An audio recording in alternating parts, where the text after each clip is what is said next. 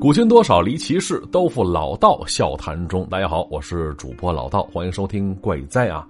咱们继续说上次，呃，那个舔狗的故事。说到哪儿了？说到超哥他们啊，呃，一堆人大半夜的要去那片小树林那个人工湖去见证那女鬼传说去。那当时强子还跟我说呢，说其实之前他跟几个朋友在白天的时候去过那边。啊，当时那人工湖水还挺深的，周围长着不少那种挺高的草，哎，可能也是因为那个传说吧，啊，所以尽管当时是白天，但离着不远，看着亭子也感觉有些瘆得慌。可这会儿再次前来，这大半夜的，五月末六月初，扫过来阵阵阴风，强子发现了这地儿啊，跟上次他来这儿有了些许变化了，啊，就比方说那湖水浅了不少啊。能看到啊，有些地方水都见底儿了，那想来也是平时没人打理。这人工湖看上去跟个野湖滩子似的，离着不远处那亭子看上去倒没啥变化，依然是孤零零杵在那边。那见此，这强子也能感觉出来，大家伙刚才那股兴奋劲儿，此时有点熄火了啊。之前喝下的酒，啊，估计也醒的差不多了。于是，呃，提议，哎，哥几个，要不就回去吧，回去太晚了，宿管那边也不好交代呀。这话一说，其他几个人是纷纷点头，啊，只有那倒霉菜的超哥，啊，估计是为了在女神面前显大眼吧，就说了一句：“怎么了，强子，怂了？啊，这有什么呀？一个校园传说能把你吓成这样，不至于吧？哎，你小子是不是以前骗人感情了，害怕被那女鬼逮着啊？” 哎，听到这话，这强子骂了他一句，也没往心里去。但那海王甜甜一听这话，呃，轻微哆嗦了一下。却走心了，眉毛皱了一皱，心里不无反感，说了一句：“那你要不怕的话，你自己去那亭子里看看去呗。”哟，一听女神这么说，这超哥来劲了啊！哎，行啊，甜甜，我去，我去的话，你答应我，你让我亲一下。那结果这话说完，这女神一听，没答应也没拒绝，转身就要走。那超哥这舔狗赶紧上前拉住了：“哎，甜甜别走啊，我去还不行吗？哎，我我这就去。”啊！说完，他是犹犹豫豫，顺着那桥的方向往亭子里走过去了。要说当时他们几个并没站在桥头那边啊，而是隔着人工湖，离着亭子其实也不算特别远。而超哥当时走过去，走的也不快，脚下分明有些怂。上了桥之后，动作明显慢了很多了。但是那座桥终归没多长，你再慢的速度，也就走个二三十步吧，也到头了。而桥那头连着那座亭子，亭子口一边有棵挺高的树，挺粗的，一只粗大的枝桠是横在了桥上边挺高的位置那超哥走过去的时候，下意识矮了一下身子。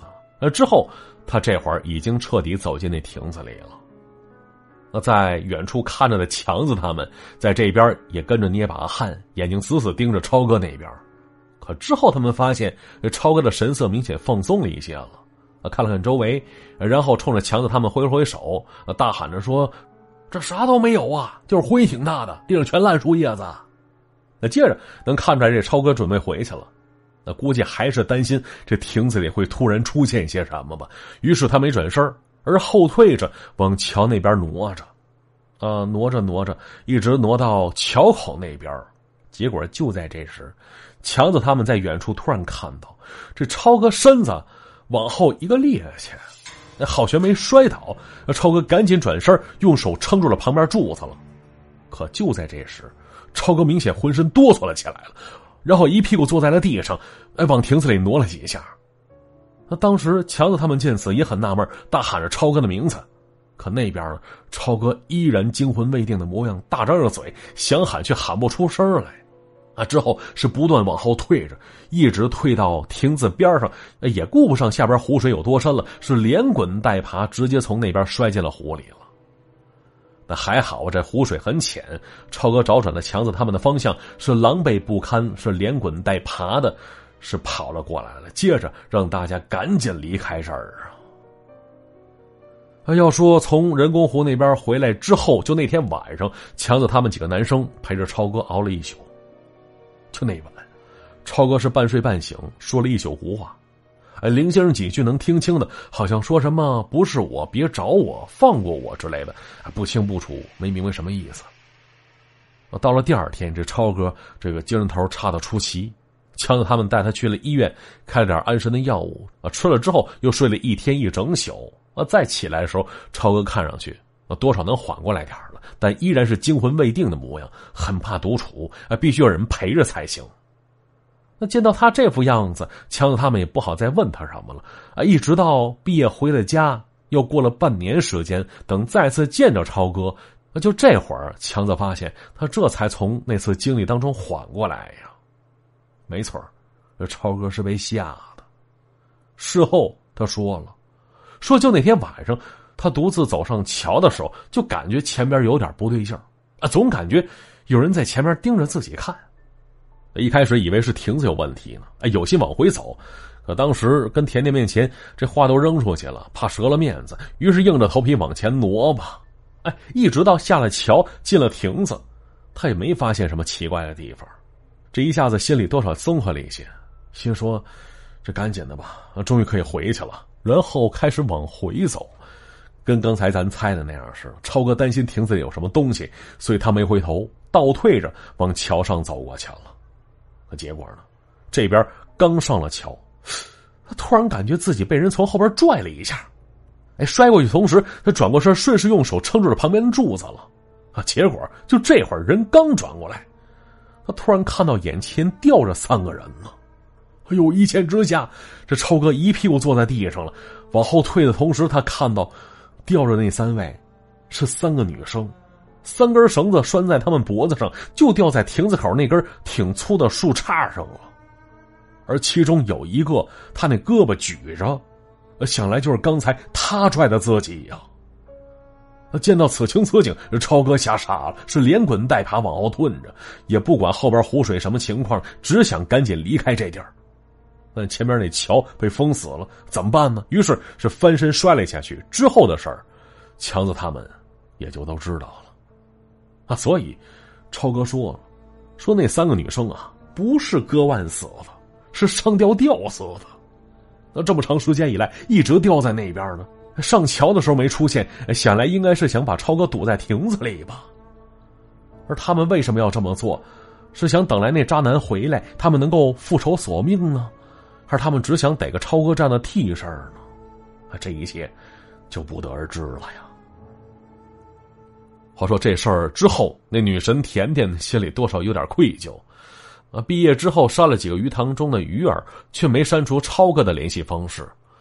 可虽然毕业了，他俩也没在一个城市。那超哥依然是时不时跟人嘘寒问暖一番，时间久了，人家也烦了，就把他拉黑了。而至于学校那处凉亭，强子他们也没再回去看过。但听人说啊，因为学校之前就有安排，所以那整片校区都重新翻盖了。至于什么人工湖啊，什么凉亭啊，也彻底没了踪影了。所以后来他们也不清楚那仨姑娘之后。还会不会继续掉在那边啊？故事讲到这儿了，也就结束了。好，接下来看一下往期留言啊。在看留言之前，还是说一下，本期节目由省钱神器快省赞助播出啊。微信搜索公众号 API 四五零，公众号搜索 API 四五零，名字叫快省，筷子的快，省钱的省。省钱神器功能特别多，用法特别简单，没有那些套路，就是把你在京东啊、天猫啊、唯品会啊、淘宝上看中的商品链接直接发给公众号，然后通过公众号的链接下单，商品商家都不变，然后就能拿着返利。哎，这不光网购、打车、加油，还有点餐，美团、饿了么、外卖都能在这里领红包再下单，享受直接减免。那不光点餐有优惠，看电影买票也是特价，比平时咱用的那些软件都便宜啊！同时最近推出那新功能，吃那肯德基、麦当劳也可以在这里领优惠券啊，同时还能得到返利。哎，总之就这款神器涵盖了生活当中的方方面面嘛。那现在就试一试吧，购同时省点是点嘛。记住，搜索微信公众号 API 四五零，搜索那公众号啊 API 四五零，省钱神器快省即可拥有。感谢各位支持。这朋友叫 ZASD，他说：“说我是在赶报告的时候听老道节目的，因为拖延症，把三个三千字的课程报告都放在了最后一周了。我是压力太大了，于是想找点什么能让赶报告有点乐趣。啊，接着就找到老道了。啊，节目很精彩，那非常适合大半夜熬夜赶稿的时候听，有效缓解了赶报告时的焦虑情绪，啊，并且同时也降低了效率了。”然后就有俩报告被我申请延期了。哎呦，得亏不影响分数啊！老道，你真是害人不浅呐。嘿，朋友，报告重要吗？哎，分数重要吗？就这些能跟人的快乐相比吗？行了行了，要是因为听节目耽误工作跟学习，那真是得不偿失啊！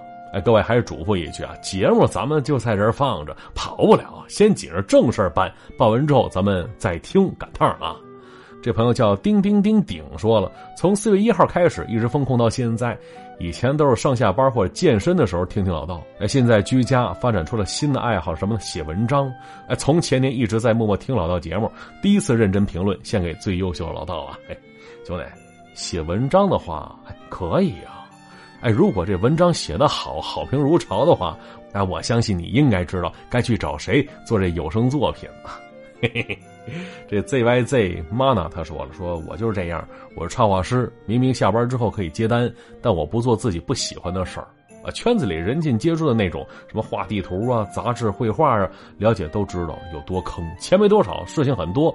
最重要的是，就这些东西会把你工作之后的珍贵热情消磨殆尽了，这是最可怕的。哎，除非没钱吃饭了，否则不会轻易接自己不喜欢的单子的。哎，毕竟有工作，业余就随心情选择了呗。没错关于这爱好跟工作的关系啊，我现在想法跟我以前的想法发生了一些变化了啊。曾经我认为用自己爱好赚钱是个很幸福的事儿，而后来渐渐的发现，这两者一定得有比例的才行啊。如果是一味为了赚钱，爱好烧得太快的话，就这点心理念想，终将被消磨一空的呀！哎，与你共勉吧。好了，留言就先看到这里。